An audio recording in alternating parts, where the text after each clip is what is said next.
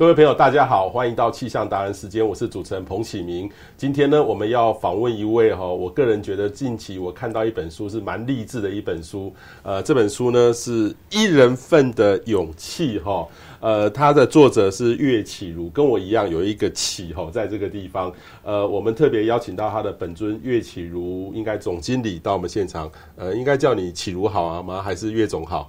都可以，都可以。OK，好，叫启儒就好了。好，启儒好。呃，我欢迎这个众仪集团的岳启如总经理到我们现场。大家好。OK，其实我看，对，我看完你这本书哈，蛮励志的。第一个哈，第一个大家会看就是恶魔老板。我觉得你这本书看完之后，才发现恶魔每个恶魔老板背后是有一颗非常善良的心的感觉，蛮励志的，蛮励志的。可能我的出生跟这个成长故事，对对对，哎、欸。比较不一样啦，比较不一样，真的很不一样哈。因为我们从小都会看到说有人家里很可怜，然后励志成长的个故事。可是那个都是我们的长辈，就是古人是这样看。古人可可是现在是有一个呃跟我差不多年纪的这个启如哈，我比你小一点，小一点，小一点，比我小，比我小。他做这个事情哦，我先看大家帮大家念一下这个恶魔老板的勇气箴言哈。顾全大局不等于懦弱，转身离开不代表无情。当你为的是自己，任何决定都是勇敢。其实这句话哈，你仔细去想一想，在我们日常生活当中哦，顾全大局，然后要转身离开，都是很不容易的事情。我觉得你把这个呃呃字哦，原来我们想象生活上的经验，你写成这这两段话，让让大家都很讶异哈。然后另外一个呢，我不会因为自己的不幸否定这个世界的美好。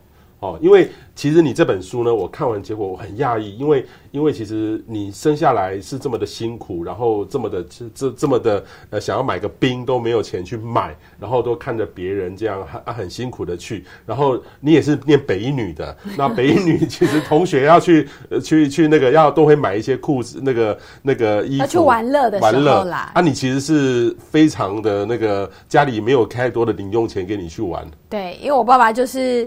呃，会给我们呃基本零用钱，然后也会呃供应你吃啊穿，就是吃饱穿暖都没有问题。Okay, okay. 但是他很精神，然后他会训练我们说，你们就是要节省。OK，所以他会觉得有一些是多余的花费，就不要呃浪费。对，那我也不会说想要打肿脸充胖子。对，所以可以我就可以，不行我就不行。OK。好，那我先介绍一下启如，它其实本身是一个呃，基本上算是我们呃精品的公关的第一把交椅，就是特别在它的精品公关，你服务的客户是不是都是我们呃买贵的包包啊，或是很高档的 Gucci 这种所谓高档？只有这个客户我没有做到。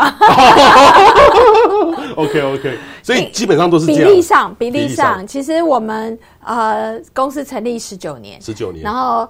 近大概这十年吧，就是比较呃 focus 在这个所谓的精品产业，精品产业就是大家知道的国际精品一些时尚品牌哦、嗯呃，不管它是皮件、包包或是珠宝，那比例上很高，就是国内很多这种一线精品，呃，蛮大的比例都是我的客户。OK 啊，也做过很多跟国外合作的大案子，因为像他们这样的品牌很多。活动都是要受国外的规范，有时候也要国外审核。嗯那其实我们当然也还有做一些比较呃生活类，譬如像威士忌什么都有。那比例上，因为它呃刚刚讲，就是说这样的精品客户，其实在合作上你要让他们能够信任不太容易。然后我又做了蛮多年的，在这个产业里面耕耘，所以大家就会定义我们公司是精品公关。精品公关哈，所以大家呃熟知的这个。呃，可能跟女性比较有关系的，对不对？也有啊，有男生的手表啊，手表都有。嗯、哦，OK OK，都都跟他呃，他属于这个领域的这个呃，在台湾这几年的佼佼者哈、哦。好，我首先很好奇，因为其实这本书哈、哦，前面看前面好精彩，就是大概前面三分之一在讲你的家庭。呃，其实。我很难想象是呃妈妈妈妈从小六岁的时候爸爸就过世了，然后家里非常辛苦。后来妈妈去改嫁，你有一个继父。但是其实书里面看到你，你书里面提到好多你的继父，你的成长历程，你继父有给你很大的鼓励，很多的概念是从你的继父来的。对，好，然后而且你的你现在的姓是跟着你的继父，对不对？对，后来他就是正式收养我跟我妹妹。哦，OK OK，你为什么要写这本书？是这个是筹备了很久吗？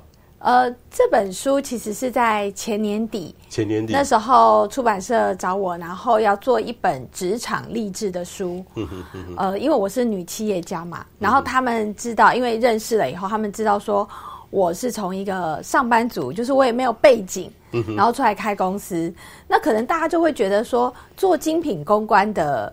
不管他是不是老板，或者做这一行的人，他可能家境都不错，他才有办法欣赏那些好东西。我们要这样讲，我们看那些名牌一定要有感觉啊！啊，你如果家里面从小就很像说，有些呃富好几代外交官都是好几代都是做这个，喝个红酒我们都不知道喝什么，可是很多人从小就在喝。对，就是很多人会。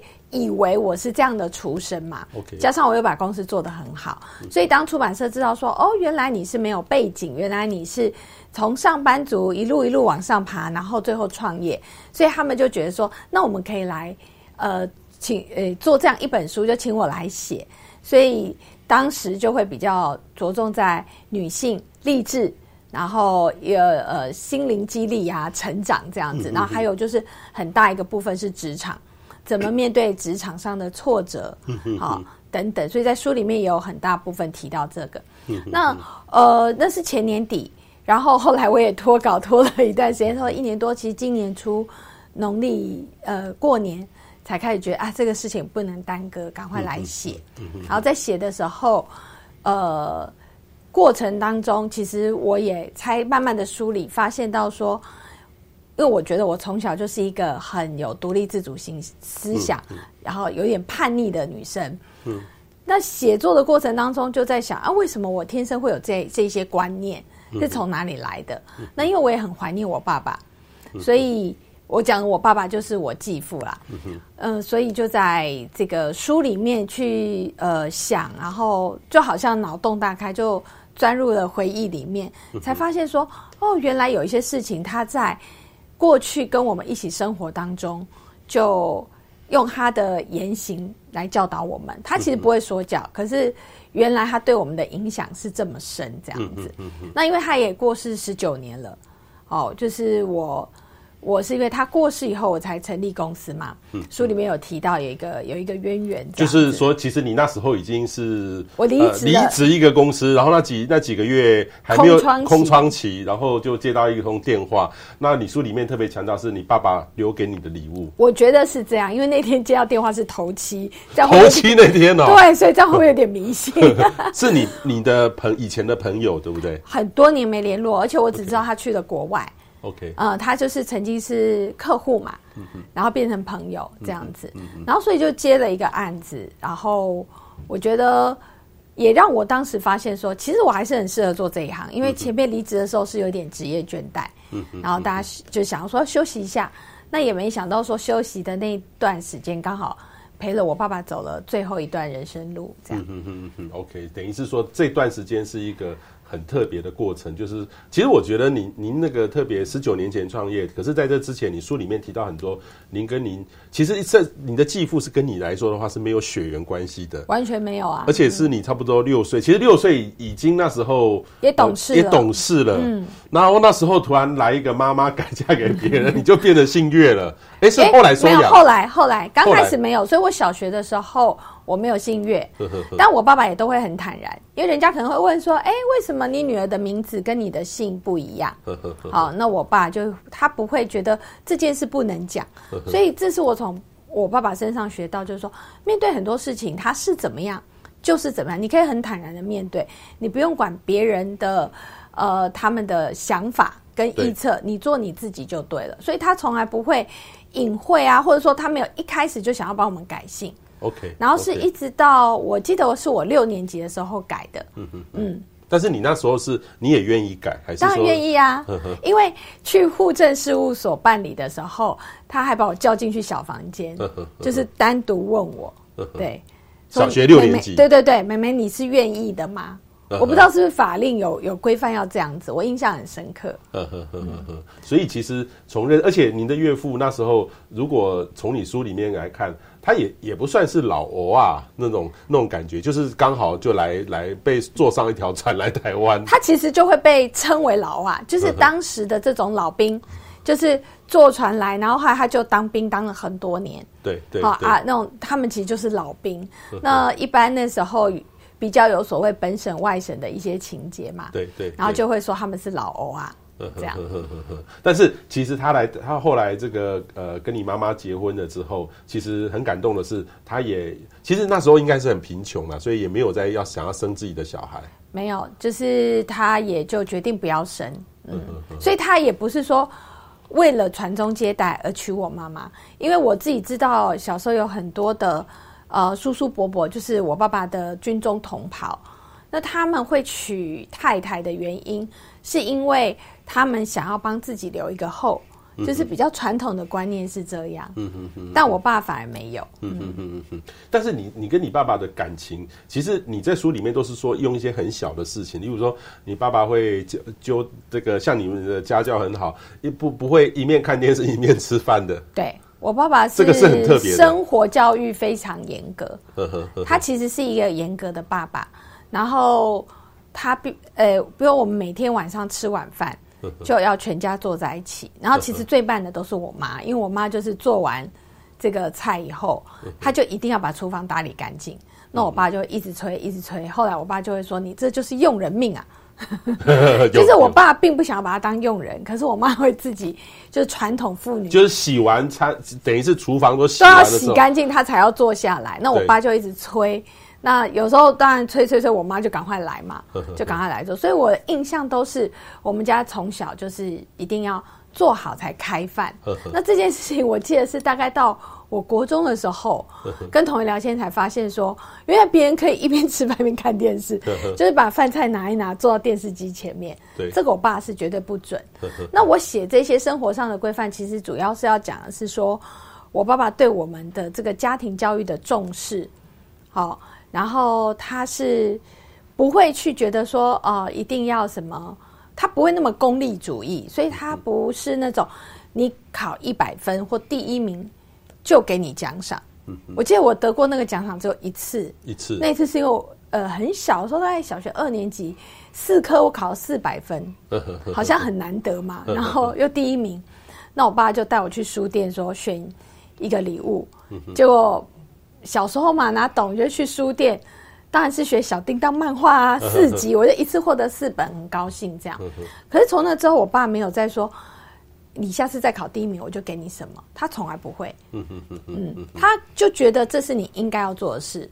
那像生活作息，一个是吃饭，一个是睡觉。我们家九点要熄灯，全家要躺平。这个一直到你念北一女都一样吗？没有，就是到我国中的时候，我就说不行。我要读书，我要读书，因为呃学校有这种各式各样的考试，好没有办法，所以我爸爸就对我有一个退让，就说好，你就我那时候就自己要求搬到，因为我们家是一二楼，搬到一楼的一个房间自己住，然后本来都是跟妹妹睡，然后爸妈就在隔壁，但那个时候就也很勇敢，为了想说要获得一点自由，嗯。然后就鼓起勇气说我要住在。一楼的那个房间里，嗯嗯，然后我爸说好啊，他就帮我买了书桌啊等等，嗯嗯，然后其实当然就是在那边偷看漫画啊，然后对偷看小说什么的，但是呃，在小学之前是一定要呃准时睡觉。OK OK，好，其实启如真的是非常励志，因为呃他成绩一直都很好，而且他自己主动的，然后接下来他就考到北一女，后来也考上台大中文系。特别东西，书里面有特别提到，就是这个他这个呃最后一科，因为事情很多，作业没有交，然后台大呢，现在台大台大应该要特别来颁给你一个特别的一个 一个荣誉校友的一没有没有没有到那么伟大，这个我也可以说一下，就是嗯、呃，虽然小时候生活苦，对，但是爸爸没有让我们去。做任何打工来分摊家用。有啊，你有说你去买那个 Walkman，Walkman，那是因为，那是因为那是因为他不让我买。我刚刚讲了嘛，就是你要多奢侈的东西是没有，他对他而言那叫奢侈。譬如说我高中的时候要跟同学一起去看电影，嗯、那看电影很贵啊，当时嘛，对，对，那爸爸就不会多给钱，他就觉得看电视就好了。嗯、那我就必须要存自己的零用钱。我如果是花自己的钱，他没有意见。那一样我要买 Workman，他就说不行，你已经有，我已经买过录音机给你了，你要学英文已经有了，所以他就不准。那我自己就说，那我去打工赚钱。他说好，嗯嗯，好，其实是是这样的，嗯嗯，那呃，所以生活是安稳的，但物质呢，你没有到说吃不饱穿不暖，但是你要多的东西。不可能，你只能靠自己去争取。那我坦白说，这样讲可能很多人会 会打我。就是说，我觉得我从小其实念书没有费非常大的力气，我可能天生就是属于会考试的人，所以一直都觉得哦，我念书很顺。那其实这个对我自己而言，我觉得在后来比较大以后，其实它并不好，因为会太过于自我感觉良好，也导致于我什么事情都可能压在最后一刻。那其实大四的那件事情就是一个拖延症，嗯、我的报告就是迟交嘛，嗯、就是过了期限以后我才寄给教授，而且我都已经参加完毕业典礼了，嗯、我还以为我毕业了，所以是毕业典礼之后才接到通知说，哎，我被当掉了，然后因为学分又修的很少，嗯、因为对科系没有兴趣，嗯、所以就修很少，只想说赶快低空毕业就好。嗯，那没想到就被二一了。嗯嗯嗯。哦，那我会觉得说这件事情摔了一个大跟斗，因为我本来一直觉得我可能透过念书，然后我有一个好的学历，我未来的工作就可以不用像爸爸一样这么辛苦。嗯嗯。这也是爸爸给我的观念，因为他都说叫我们要找，我跟我妹都是要找个好工作，他不会说你要嫁个好男人。嗯嗯嗯，就是找一个呃，你爸爸的认知就是要做会计。哎、欸，对，因为他的世界很小嘛。我小的时候，嗯、工厂里非常热，我去找他玩，嗯、他就会跟我说：“你以后就当会计。”你看会计都在那个办公室里吹冷气，他是指的办公室。那他们在厂房嘛，嗯，很热，很热。那后来我念书念的比较好，小学的时候会写我的志愿，就写说我想当老师。嗯、爸爸也很高兴啊，因为觉得哇，老师这个职职业很很很高尚嘛，当然好像比会计更好，但是。呃，这个过程当中，其实爸爸都没有逼我。那当时他的确是我在申请大学、考大学的时候，他真的非常想要我可以当老师，因为他知道我成绩很好。嗯哼。因为他的想法是，呃，这是个铁饭碗。嗯。然后考上你就有工作了，而且是公费，就完全不需要支付任何的支出。嗯哼。那我觉得我们那个年代就很容易。尤其北一女吧，就是大家就很想上台大，跟同学一起就选校没选系，所以基本上我就跟爸爸讲说，你让我读台大，因为我分数可以到，那我就会自己呃负责自己的生活费跟学费。所以其实我高中毕业以后就没有跟家里拿钱了。嗯哼，所以你到大学的时候就开始半工半读。对，我大学以后就完全都没有跟家里拿钱啊。然后我知道他想退休。嗯哼。因为那个时候他也已经六十岁了，嗯哼，然后他的工作很辛苦，而且他其实在我国中的时候他就得过一次癌症，开刀完，嗯哼，然后其实身体就没有那么好了啦，嗯、对，嗯嗯，所以等于是说你靠着自己在大学的时候就半工半读。然后就开启你的这个人生。那时候我记得看到你书里面，你还跑去这个有一个 NGO 帮忙去募款，类似做这个事情。第一个工作啦，第一个工作在做这个事。然后后来其实慢慢的就衍生出来，哎，你会发现你自己来呃写新闻稿做公关，呃还蛮不错，很有兴趣哈。其实我会觉得从你的故事里面，呃有一个就是说不要让贫穷限制了你的想象，嗯的那种感觉，嗯、就是说你你想想，如果在北一女现在的，其实我有看过。呃，因为我的女儿现在也在念北一女，所以其实我有时候有时候去接送她的时候，就发现说，哇，原来北一女的家长是这个样子，就是说其实都还不错。就是说我们在台湾，如果你仔细看那些好的大学，台大或是说这种一级的大学，你看他的那个家长，大概第一个都要在六都啦，哦，六都是比例很高啊。第二个是通常按照现在的学制的里面，都要有家长要有一定的经济水准，不是像这样的很难很难呐、嗯，但是我是觉得你的故事就让我们觉得说，不要让贫穷限制你的想象，你还是很励志的去做出这样的事。然后你书里面也特别提到，你那时候的想法就是说要考上台大，台大之后就可以进外商，那个台大的名号很大嘛，对，然后就就就有这条路出来。可是你就摔了一跤哦。所以我觉得人生一定都是啊、呃、有挫折，但他也会呃有有这个呃。怎么讲？就是老天爷也是会给你开一扇窗，就像小时候很穷困，嗯，可是后来我妈就遇到我爸，那就是一个贵人，嗯，那让我们成长很安稳。对，那我自己想着要终结劳动世袭，要用我的学历，然后读书也很顺，嗯，可是到最后摔一跤以后，可是我去工作，却因此而找到我喜欢的行业，所以有的时候不要太因为自己当时的状态不好，或者是遇到挫折，就觉得说啊，我的人生没有希望了。嗯、然后有时候跟别人比较，我觉得不要去比。你看着别人，你可以羡慕。嗯、就像你刚刚讲的，没有错。就是当我考上北一女的时候，我记得，呃，我很快的就感受到我跟大家的不一样。那最明工人对最明显就是那个家长会圈选那个家长代表，那老师就说，你们可以圈选某某某，因为他爸爸是检察官。那我就看哇，检察官好特别，就写一个检字。可是其他大部分都商，可是我爸的很明显就是工人的工。全班就是你一个，就只有我一个。哦，就只有我一个。那个时代就是对，就只有我一个。其实可以理解嘛，就是像这样的名校，小孩子。就像你刚刚讲，他可能都是六度，那时候也没有六度，那时候可能只有三度。那你那时候在英歌嘛？在英歌，所以我是跨区来考。跨区那时候是北，你应该是另外是，应该是要省联，省联应该要考省联。但是因为功课好，所以学校让我跨区到台北考。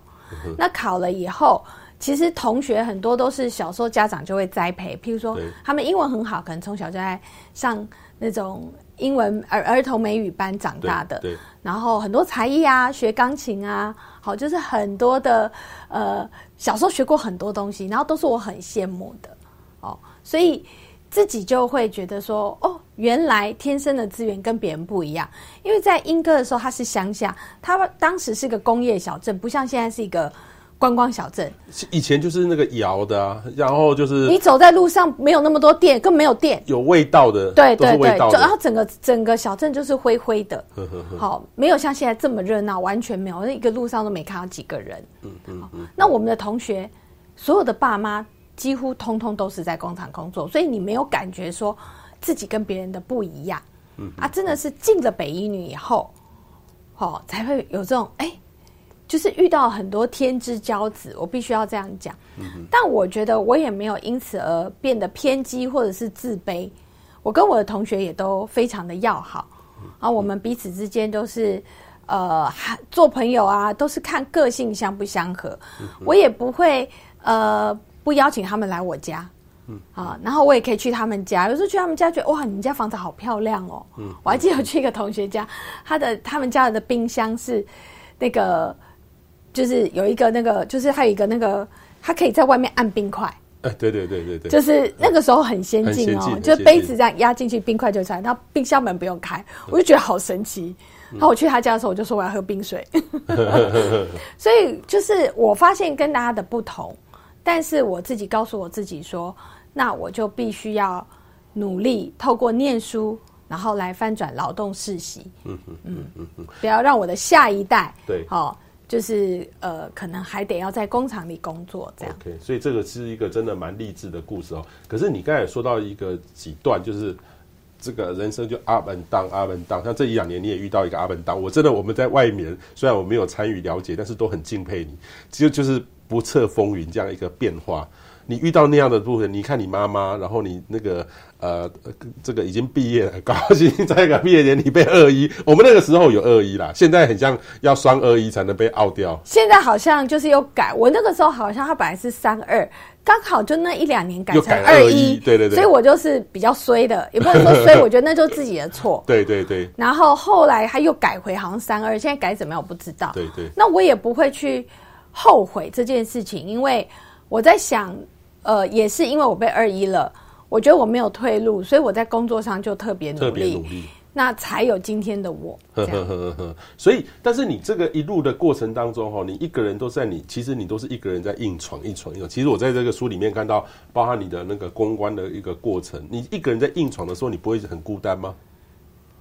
我觉得，如果在工作上，其实比较不会觉得孤单，是因为我们刚好做的这个产业，嗯哼，它是都要打团队战，打打团队，就是以公公关公司公关的产业，就是说，嗯，不管我是在别人的公司，或我后来自己开公司都一样，其实团队的感情都会特别的好。嗯其实，在工作上比较不会觉得孤单。你今天遇到一个客户不顺利，那同事也会给你鼓励，或是也会帮忙。嗯哦，这个是我觉得我比较幸运的地方嗯哼。所以在这个呃工作的时候，其实反而没有觉得孤单。但是创业以后会有，就是当公司遇到危机，呃，最明显的就是这几年的这个疫情。对，对，那疫情的时候，其实全部人都很紧张，也有同事就是拐弯抹角，比较资深的同事来了解说，哎，不知道老板下一步会怎么样啊？其实他的意思就是想要问，不知道公司会不会有一些措施，譬如说要减薪或裁员。嗯嗯，因为很多新闻上都已经报道很多。大企业，不要说大企业，中小企业大家都这样做，因为真的很辛苦。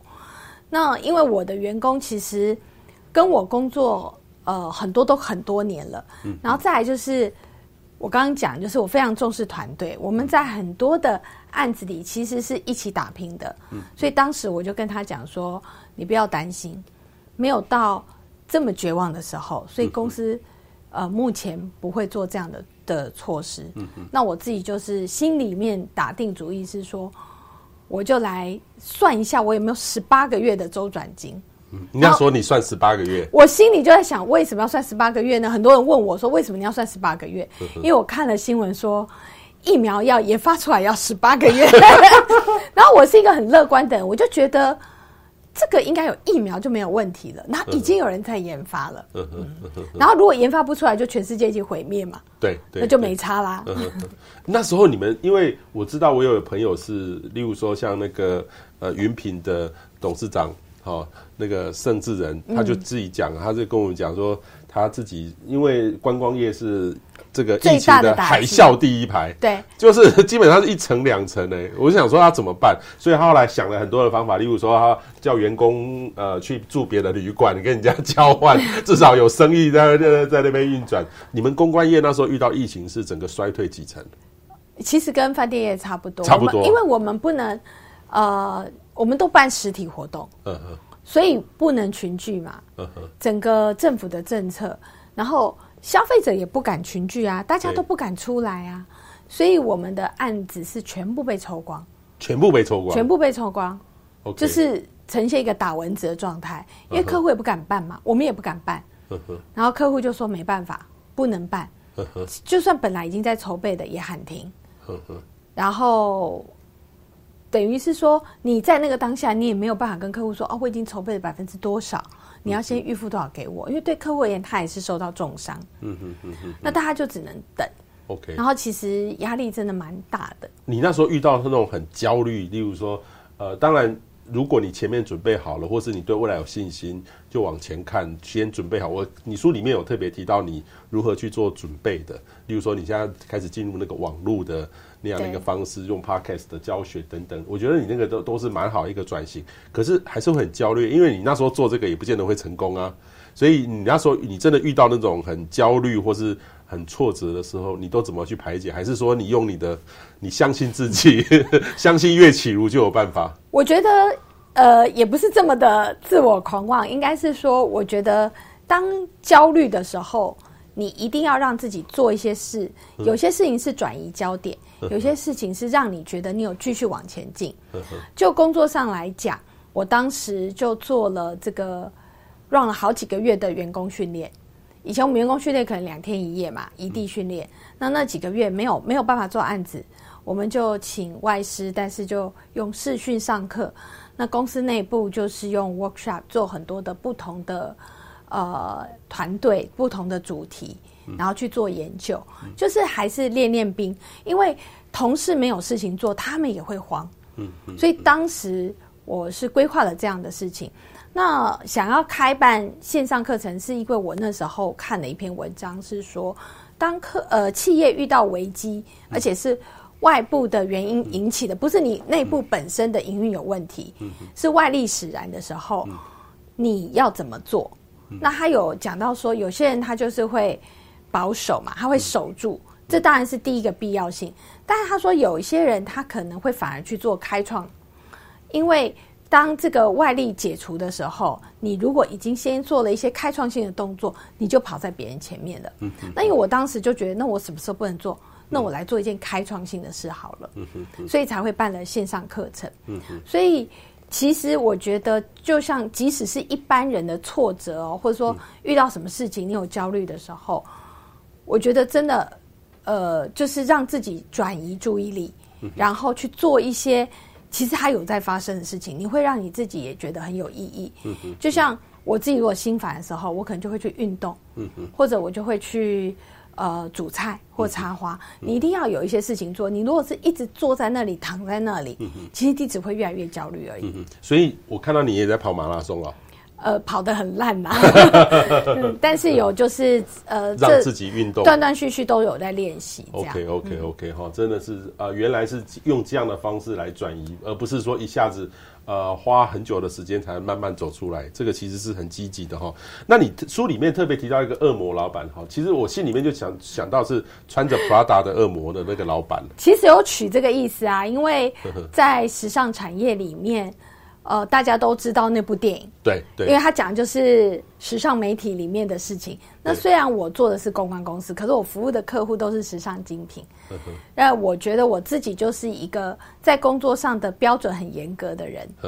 好，我的同事有跟我说过说，说老板其实你很好相处，但跟你工作起来真的不容易。因为我就是会把标准提很高，我也期待他们是这样子，因为我都会说计划赶不上变化，你的标准放很低，你的达成率可能就会没有办法达到，甚至没办法及格。但你把你标准拉到九十分，你觉得说怎么可能？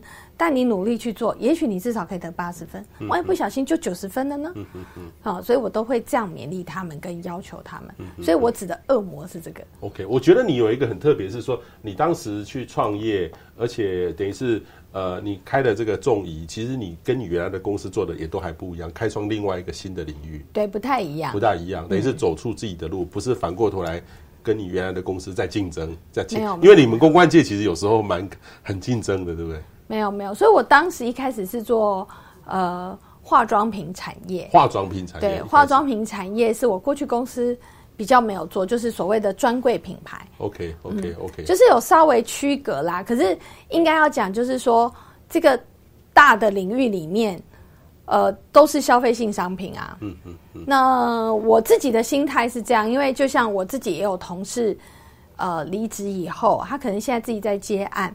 或者去别的公司，我也不会觉得怎么样，因为我觉得就给予祝福。嗯哼，就好像那个你说在美而美工作的师傅，他想要自己开一家美又美，对啊，也是可以吧？对啊，鼎泰丰出去也开一个鼎又丰。对对对对 对，我觉得这个就是市场性嘛。那。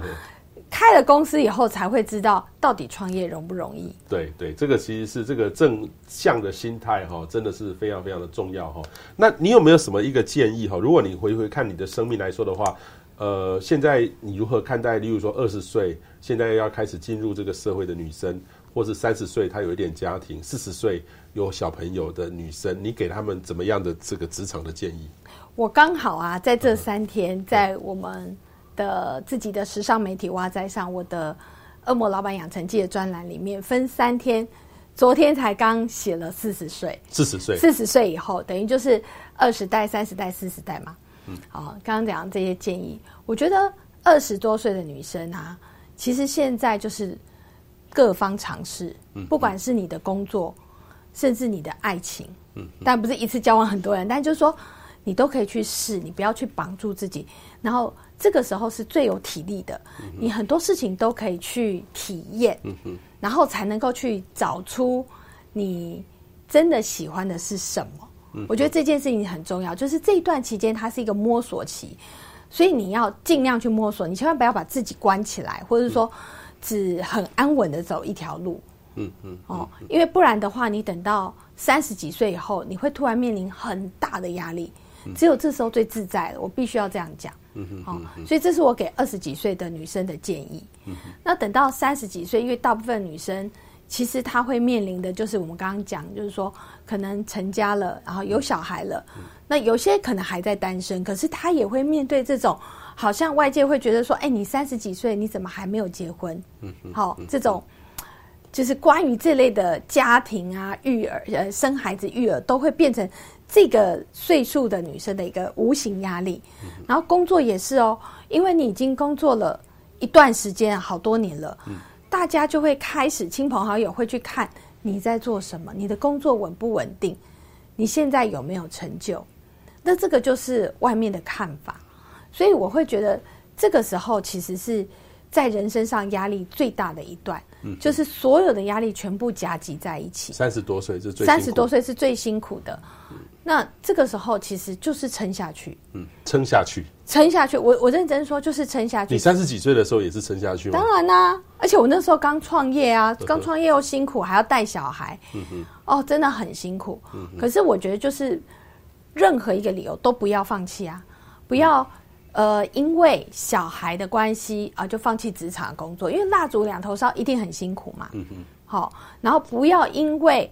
大家的呃，外面的呃，旁边给的建议，那就一定要想办法找个男人嫁了。你要不要先把自己的生活过好？嗯，我觉得很多时候在这个年纪的女生，她很容易被外面的影响跟打击。嗯，那我觉得这个时候就是走你自己的路，你要很清楚的知道说，我现在就是压力最大。如果我现在是单身，那我是不是就重点放在工作？我的工作这个阶段一定要努力喽，因为你已经不能像二十几岁一样摸索，你这时候一定要累积出，如果你还没有一个基本的，我们讲成就好了，你要赶快再继续累积，不然你到四十几岁怎么办？好，那如果说是不是单身的女性，我觉得这个时候就是千万不要放弃工作，我觉得这件事情很重要，然后呃，在这种家庭之间，其实不要忘了自己。的角色在哪里？嗯，好，我觉得这个时候就是撑下去了。嗯嗯嗯。那在四十几岁呢？我觉得女人到了一个年纪，你已经摸索也好，你已经人生经历已经走了这么多了，你应该要可以知道自己是什么样的人，嗯，然后想要过什么样的生活，然后要过得惬意一点。嗯嗯嗯。这时候最残忍的就是，其实大家的现况全部拉开来，譬如说你跟同学，你跟过去的朋友。事业成就也好，或者是这个呃家庭的状况，可能你还单身，会不会有些人说什么你嫁不出去？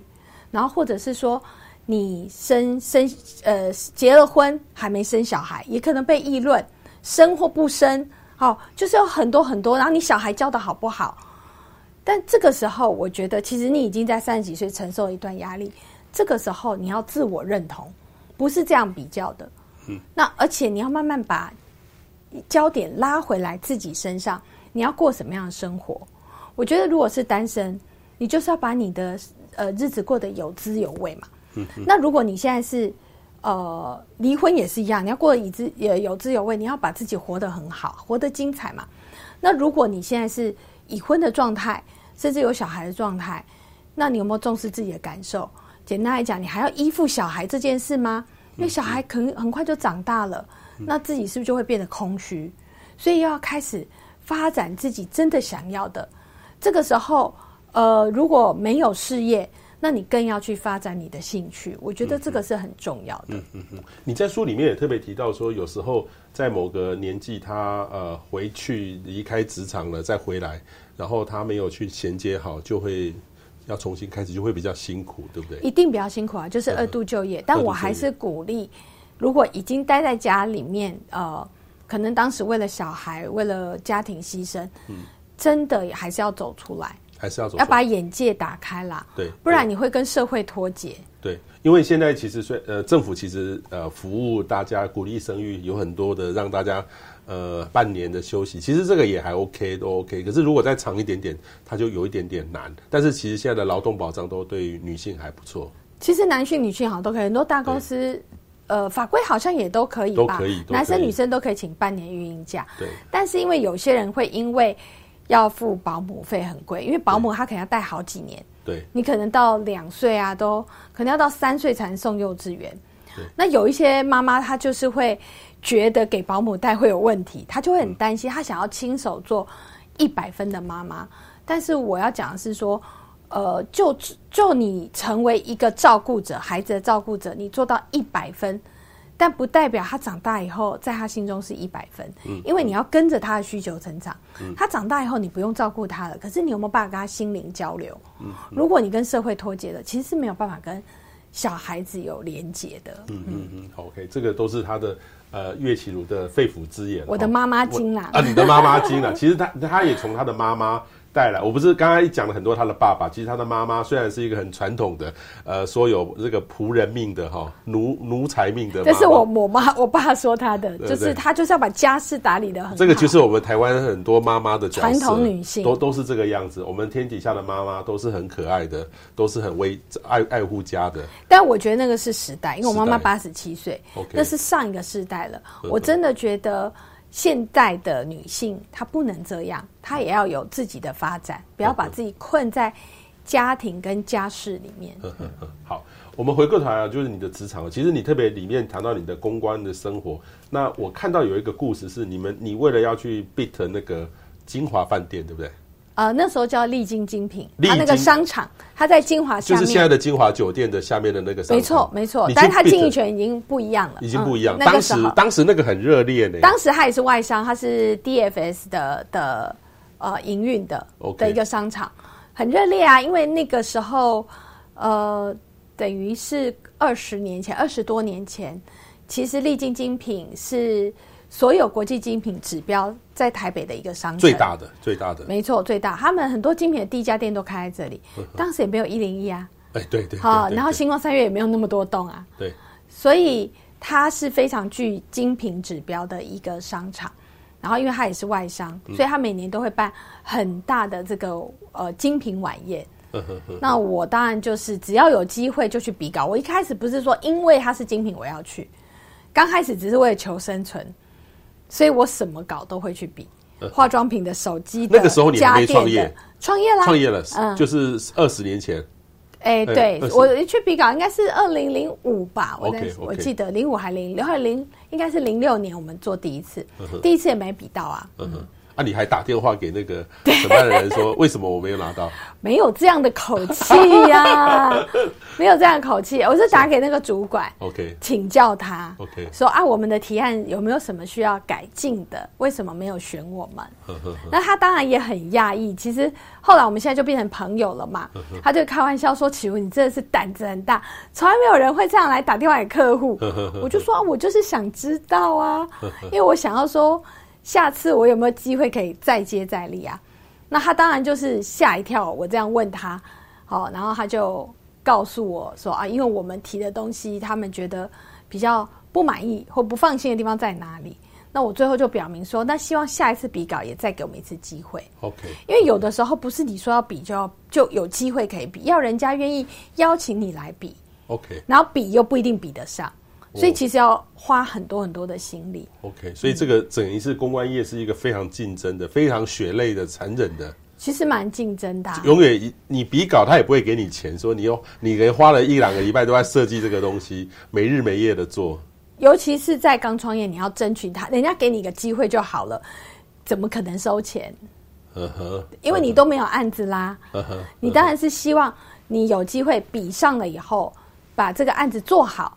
然后它就可以变成你的 showcase，对，你有机会再去比下一个案子的时候，或者说人家看到你愿意邀请你去做呃其他的比案，呵呵呵呵呵，这个过程其实这也是一步一脚印啊，一步一脚印哈。这个公关业，而且特别是精品，这个难度更高了哈。所以这其实，那我好奇的是说，我自己跟那个永续跟 ESG 都有关系哈。呃，我的我的工作包含我们跟呃大的科技业、台湾气候联盟一起做，但是。那些企业都很强调这个 ESG，可是我看到这个国外的精品，很像谈永续跟这个精品很像连比较比较少连在一起，对不对？呃，我觉得其实应该是说我们在台湾比较不会感受到，因为像这样子的 ESG 的一个一个永续的发展等等，通常都是总部在操作，总部在操作，那总部会有总部的想法，然后。简单来讲，譬如说，他可能要合作的组织或是单位，可能是国际性的，可是台湾可能不熟啊。哦，对，对，有时候他落实到台湾来，他要做的领域可能是国外欧美注重的，可台湾并不注重啊。简，我们用一个最简单是，呃，譬如说国外很注重环保，对，可是环保议题在台湾，呃，大家更没有感觉。你也你也这样觉得？对 对，对，就 有这样觉得，就是说台湾的，就是感觉呃，就是环保意识跟国外来比是比较弱的，有落差，有落差嘛。然后这个这个是呃每个地地区的关注的事情不一样。嗯嗯。所以就台湾这边分公司来讲，国外给他们这样的使命的时候，他们能可能也许他有做，可是他就是你。对于我们这边台湾的民众来讲，会觉得那是很小众，因为那是国外重视的。嗯嗯嗯。那有的时候是台湾可能也可以评估他要不要做，哦，就是要不要跟着总部的脚步嘛。那基本上台湾的精品公司，如果他要自发性的做一些什么，因为他是分公司，他其实必须要跟国外禀报。嗯嗯。那我也必须要讲，就是说台湾的市场它其实不是那么大，在全球里面来比。因为我们的人口数或是总消费额来讲，它不会是一个精品品牌的前几名。当然有一些有一些产业，譬如像珠宝可能有。所以基本上你说台湾的分公司如果真的想要做些什么，好，这种永续净值针对台湾这个这个市场这个土地的话，呃是比较难的。可是当然你刚刚讲，譬如说台湾的很多科技产业，因为它就是立足在这里啊，它就会去做。那像。我们公司虽然都服务国际精品，但我是台湾公司啊，所以我自己就很重视这一块。OK，所以我每年也都会，就是不管是说呃呃不同的领域、不同的形式，去做很多的这个相关的这种 ESG 的规划。嗯嗯。好，然后赞助也好，或者是我们身体力行也好。嗯嗯。好，我也会希望我的同仁他可以意识到，就是说我们在这块土地上，我们是一个企业。当我们有能力的时候，我们除了做商业上的这个呃呃资本主义下的这个经营模式以外，我们能不能为社会多做一些事情？嗯，因为我的观察是，科技业它要卖东西卖到国外，台湾的科技业比较厉害，所以它会受到国际的要求。那它如果比别人绿的话，它就有更多的机会。但是也不一定哦，也不一定哦。有些老板告诉我说：“彭博士，我做那么多。”做这个是为了我自己，为了地球这个理念做，这个跟我的行销卖多少是没有关系的，就是这个市场性而定。所以我也我也遇到遇到有人跟我深深讲这个话，有些就是说彭博士这是做功德的，但是这不是真的跟呃商业模式跟我们国际上看到的这种绿色的经营的模式是还有一大段的落落差。呃，我觉得是非常大哎，非常大，你觉得非常大？对啊，光是就是。呃，我觉得慢慢慢慢，民众有开始在有慢慢意识到这一些嘛，对，就是可能在生活上去想办法减碳。嗯哼，我觉得慢慢有，可是我觉得这个速度上还是比较慢一点。对，所以我我会观察有些公司它不得不做，因为很多大的上市柜公司他要做，但是他其实后来发现，可能就是说你说的原因。那我发我观察他们有些公司就漂绿 （greenwashing）。就让大家觉得我很环保，就是呃，到最后就说，哎、欸，我们都去净滩，所以呢，哎、欸，你们做什么环保？我们公司定期都会去净滩，就用这样的方式让大家觉得我很环保，就是要漂绿，还要、嗯，当然我也必须说，呃，漂久了可能会变真的啦。我觉得呃，只要能够多做一点，然后企业也愿意付诸行动，嗯、不管他是为了刚刚你讲的这种，可能他比较。包装比较表面，但至少他有去做啦。有做，我觉得其实都是好的。对，那你说真的要从企业内部全部去做到，我觉得你还要同仁的配合。好，这些事情我觉得在台湾比较不容易一点，比较不容易。但我也觉得都，我们也都可以去试试啊。嗯嗯嗯，都可以去试试哈。好，最后呢，其实我觉得，其实我。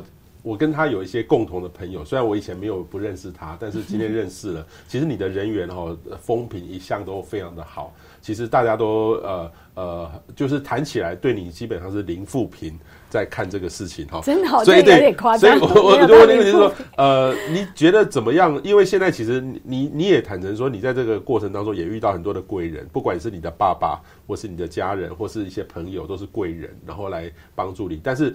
但是这个其实要贵人，不是莫名其妙拜拜三支香就会有贵人跑来的。好，这个其实都是要有一个因缘要去经营的。你怎么去勉励大家年轻人找到自己的贵人？我觉得，呃，与其等待贵人，你想办法自己先变成别人的贵人。哦，你倒过来看哦。嗯，事实上是这样。当然，呃，您问我这问个问题，我才会去思考，我到底平常是怎么对待朋友？因为也有一些人会。呃私讯跟我请教，或者是说会觉得啊人脉这件事情怎么经营？当我们在讲人脉的时候，其实比较商业化。哦，你很多你刻意要去结交、认识这个人、认识那个人，但是你认识了，换了一张名片，他真的能够成为你的人脉吗？你有事情请他帮，不见得嘛。所以第一件事情就是你要主动的跨出去啊，你要能够付出。那所谓付出要怎么付付出呢？我觉得那个就是一个习惯，还有一个观察。哦，你一定要做这个。呃，伸手手心向下的人，而不是永远是等待手心向伸手手心向下，要去常常要去付钱的人。呃，不能说付钱，我我因为有时候我们对年轻人讲，不是付钱，付钱人脉也不是什么吃吃喝喝去买来的。简单来说，当你遇到一个人、一个朋友，你能不能很贴心的去意识到说，他现在可能有一些小小的麻烦，嗯、或者说你你怎么帮他？嗯、我简单来讲，对于年轻人来讲说。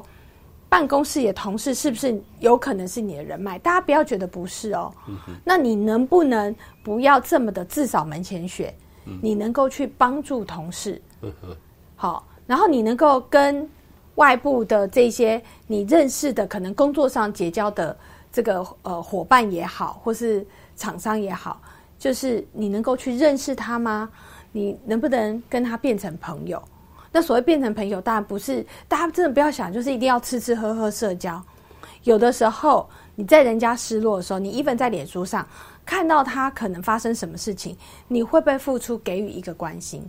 其实我后来发现，不是每个人做得到。嗯，这就是因为他会很多人会卡住，会觉得说，可是我觉得不好意思，我这样会不会打扰他？我这样会不会怎么样？所以你就很习惯，其实你都在等。嗯嗯，但是。其实有时候只是一个关心的讯息，然后只是顺手的一个帮忙。你出去买东西，带一个东西回来给同事。我讲的都是很简单的事情，没有叫你要做到多大的去帮助别人。但是当你这些事情累积了以后，你成为一个这样的人，别人会有习惯哦，他会来找你，找你干嘛？因为他知道你会帮他。嗯嗯。那这个。这个所谓的呃情感人脉连接，就从这里建立起来。当你这样网络越来越多的时候，你现在是一个给予的人，但是随着时光过去，每个人的资源发展不一样，有一天你会有需要啊。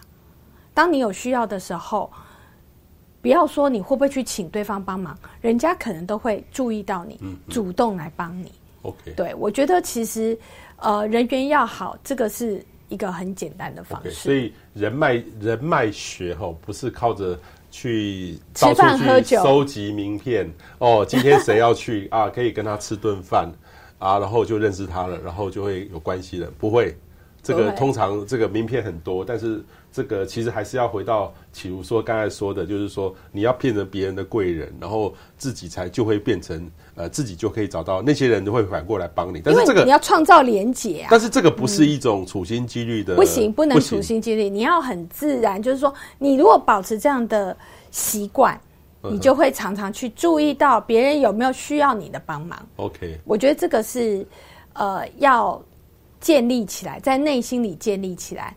其实我在里面写到说。我的从小到大同学帮我很多，嗯，可是其实我的个性是一个非常鸡婆的人，嗯嗯嗯，所以我没有写的是我很鸡婆的在管同学的事，所以管并不是说去管控跟管制，我可能就是会帮同学做些什么。那你是不是很适合当班长？从小到大都是班长，小的时候会有啦，可是小的时候人缘反而不好，我应该是国中以后才转变，才领悟到自己要先去付出，对别人好。然后人家才会对你好。我小的时候也是属于一个手心向上的。OK。小学的时候，OK。因为可能个性上当时比较别扭。OK。但到国中以后，发现人有不一样的人，也观察到有一些、有些有时候你不要觉得说，那我要做些什么？你发挥你的专长，有些人会带给别人欢乐，这也是一种给予啊。哦，关心啊，欢乐，然后帮同学带东西，帮同学整理桌子，这都算啊。哦，所以很多东西要很习惯的累积，但我觉得在台湾的教育其实很少在教这一块，大家都是说你要把书念好，你要把自己的事情做好，把自己做好就好，把自己做好就也好了。那这个我其实也受到我爸爸的影响，因为我爸爸蛮急迫的，很爱管管别人，管的所谓的管不是说要求别人要听我们的话，而是说会去关心别人，然后以及去注意到跟大家相关的福利，这样子。嗯嗯嗯嗯，哦，这个很重要。但是这个绝对不是说请呃每天都跟别人一堆朋友在吃饭，像孟尝君一样。对，就是其实没有用。很多人会误以为说我做这一行常常要应酬，其实没有、欸。需要吗？不需要，不需要，不需要。我很年轻的时候就领略，但每个人做法不一样。的确有别的公关公司的老板比较重视这个部分，因为他们比较属于社交型的。但我很清楚的知道，如果我今天是因为要跟这个人吃饭才有办法拿到案子，那别人也可以跟他吃饭，可以请更好的餐厅。对，对。但是如果我这个客户有需要我帮他的忙的时候，我一定帮忙。嗯哼。好，那他就会记得我。嗯嗯。所以我反而真的有去吃饭啊，哦，聚会的。都是已经变成要好的朋友。嗯嗯嗯嗯嗯嗯。OK，好，所以今天这个呃岳启如呢，启如他特别呃从他这一段的过程，其实我个人觉得是蛮励志的，然后又很温馨的。然后其实呃你遇到很多的挫折，呃我们在外界来看，虽然要要其实里面有几个挫折，我觉得要是我发在我身上我怎么办？其实想一想都很难想象啦。但是我觉得你就把它呃用正向的态度过去了，然后而且呢创造自己的人生。所以其实。我还是真的很推荐我们朋友，不管男生女生。我看完之后，我大概是我我跟你分享，我大概是从晚上七点看到大概快要十点左右，一口气行云流水把它看完。然后我我我也觉得这真的真的是蛮蛮蛮励志的，也而且我自己也启发到很多，也了解到说原来精品公关的这么杰出的这个女女企业家，她是怎么去啊、呃、面对这个事情哦。其实里面有很多的故事，特别是她是恶魔老板的勇气。箴言有很多句，各位可以 啊好好来买这本。这本是呃由时报所出版的《一人份的勇气》，也请大家可以赶快来看一下。今天非常谢谢启如，谢谢，谢谢谢谢彭博士，谢谢。